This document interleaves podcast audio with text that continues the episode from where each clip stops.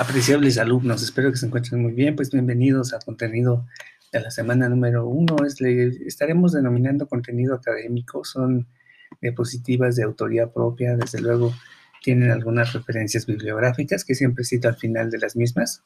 Pues bienvenidos a esta semana número uno de nuestro calendario escolar académico en materias en línea. Y bueno, eh, ya me presenté con ustedes, ya tienen todos mis generales. Entonces ahora podríamos entrar un poquito en materia. ¿De qué se va a tratar la presentación que les dejo allí en el contenido semanal número uno? Vamos a hablar principalmente de qué es lo que le da origen a los organismos económicos internacionales, que son demasiados, ¿no? Son demasiados, pero eh, pues aquí vamos a destacar los más importantes. Vamos a estudiar un poco el génesis, cómo se da este desarrollo desde el nacimiento de las rondas, de las rondas que dieron origen al GATT. Entre ellos, pues ustedes podrían eh, buscar un poquito información sobre la ronda de Uruguay, la ronda de La Habana, la ronda de Cuba y todo este contexto eh, global en el cual se da eh, esta interacción. se puede decir que damos el paso del, del unilateralismo, porque básicamente recuerden que después de la Segunda Guerra Mundial, pues se erige Estados Unidos como una potencia mundial, ¿no? Una hegemonía. Hegemonía, pues significa que es un poder máximo supremo y único. No había la competencia que ahora registramos, ¿no? Con algunos otros centros de poder, como pueden ser eh, en, Asia, ¿sí?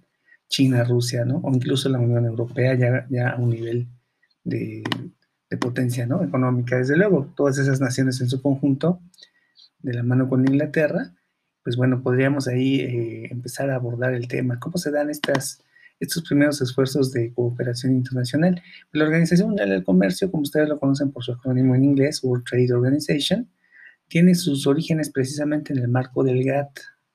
Entonces el GATT, cuando ustedes estudian el GATT, los va a llevar en automático a lo que es la OMC. ¿sí? Incluso hay un, eh, fíjense que hay un documento que les recomendaría mucho, lo pueden descargar de la página oficial de, de la OMC. Yo se los voy a compartir aquí en algún una liga para quien la quiera eh, consultar. Pues fíjense que es muy interesante eh, entender la OMC, se llama el documento, y nos explica cómo la, agenda de lo que fue el GATT, por si no conocen ustedes las cifras del General Agreement of Trades of Tariffs and Trade, así es como que del acrónimo General Agreement of Tariffs, que serían aranceles and trade y comercio. Pues bueno, este, este organismo surge precisamente al final de la Segunda Guerra Mundial como un esfuerzo porque los países cooperen en temas comerciales, ¿sí? en temas comerciales. Eh, y hay algunos otros organismos que estaremos estudiando que van enfocados hacia lo financiero, hacia lo económico, incluso lo político. Pero eh, aquí lo que nos interesa de momento entender es que eh, el esfuerzo comienza por, por, por, el comercio, ¿no? Por los aranceles, porque resulta que durante la la Primera y Segunda Guerra Mundial los países tenían mucho recelo, había mucho encono, había mucha desconfianza hacia el exterior, hacia cualquier país que no fuera tu economía local, pues tú te sentías un gran recelo. ¿Qué sucede? Pues hay que reconstruir, hay que reconstruir después de la deconstrucción terrible que sufrió Europa y los países que participaron, lo que sucedió en Japón con dos bombas atómicas allí, eh, cobrando cientos de miles de vidas y los millones de pérdidas, ¿no? Que también se registraron durante el holocausto, eh, una cuestión atroz en Europa. Imaginen ustedes, este escenario realmente es dantesco, ¿no? Creo que la divina, la divina comedia se queda un poquito corta cuando vemos eh, de lo que es capaz la humanidad cuando no hay un espíritu de cooperación, ¿sí?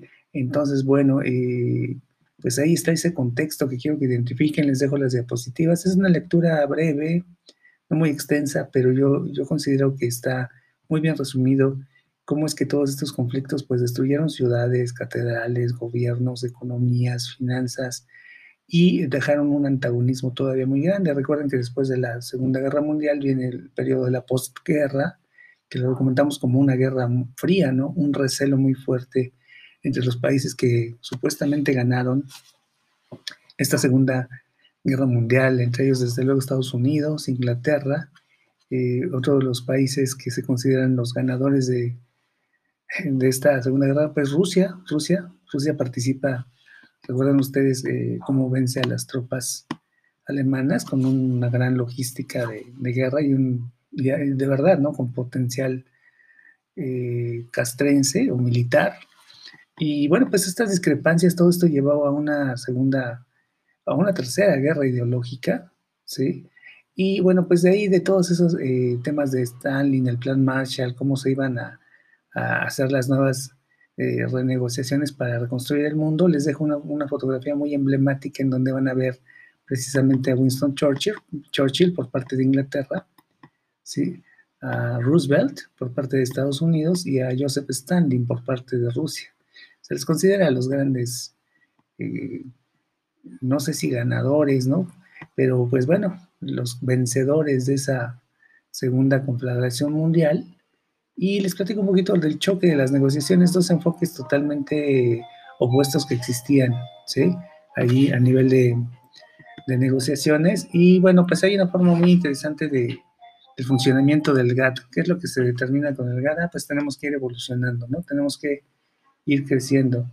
Y nuevamente la economía y el resto de los países pues veían desde luego con recelo a los ganadores y lo mismo sucedía pues con países que incluso tuvieron una participación ahí muy incipiente, muy simbólica, ¿no? Entonces, bueno, ahí van a encontrar eh, incluso la estructura mediante 10 comités que se ocupaban de temas muy específicos en lo que fueron las rondas del GATT. ¿sí? Eh, por ejemplo, el, tema de subvenciones, antidumping, el tema agrícola, el tema textil, y esto nos va a ir llevando en automático pues hacia el, surgimiento de otros organismos internacionales también que son de igual importancia. Entonces, bueno, pues no pierdan de vista, eh, visiten la página de World Trade Organization, WTO, por sus siglas en inglés, o eh, desde luego la Organización Mundial del Comercio, es importante eh, que vayan tomando alguna lectura, si encuentran algo sobre el, Bretton Woods, les va a ayudar muchísimo a entender cómo empiezan a surgir los primeros organismos internacionales que vamos a estudiar, que son dos, que, por, tienen un, eh, pues tienen un repunte muy fuerte en todo el periodo de la posguerra y hasta hoy en día todavía existen. Y los mencionamos puntualmente, el Banco Mundial, el Fondo Monetario Internacional, ¿sí? por sus siglas en inglés, International Monetary Fund, y también el, Bank of the World. ¿Sí? De todo ello van a encontrar información. Eh, iremos profundizando en cómo se empiezan a dar estas relaciones, cómo empiezan a, reactivarse el comercio internacional, las negociaciones y la colaboración y la cooperación. ¿sí? Eh, desde luego, hubo muchos enfrentamientos, hubo muchas negociaciones, les dejo ahí alguna imagen sobre el choque entre los grandes negociadores del GATT, Wick Clayton y Sir Richard Stafford Cripps. Lo van a ver allí, uno por parte de Estados Unidos, otro por parte de la eh, United Kingdom, Inglaterra, Reino Unido, junto con los países que conforman el Reino Unido. Y todo esto para que vayan ustedes entrando en contexto de la materia, tomen como referencia, es muy importante, pues la Gran Depresión de los años eh, pues se inicia en los 20, casi hasta finales de los 30, después entre guerras, ¿no? Eso se da en, un periodo entre guerras, entre la Primera y la Segunda Guerra Mundial, y pues el mundo, pues desde luego no podía financiar el, costo de esas guerras, y, bueno, pues es, por ello, ese es el motivo por el cual quedan devastadas las economías. Estados Unidos, pues al final lo capitaliza muy bien, que también tuvo una participación muy simbólica, muy incipiente, por decirlo de alguna forma, nada más participan en la recta final del conflicto. Sin desgastarse tanto, Estados Unidos capitaliza muy bien su poder de negociación mediante los siguientes esfuerzos que iremos viendo sobre cooperación, integración de, dinámica económica, ¿no? Entonces, bueno, pues les deseo mucho éxito. Lean con calma, es una lectura interesante. Les dejo ahí las fuentes bibliográficas. Y pues cuídense, estamos en contacto y esperemos vernos muy pronto. O si no, pues continuar por este medio como debe de, ser en, las, en las materias que son en línea por parte de nuestra Academia Unitec. Éxito.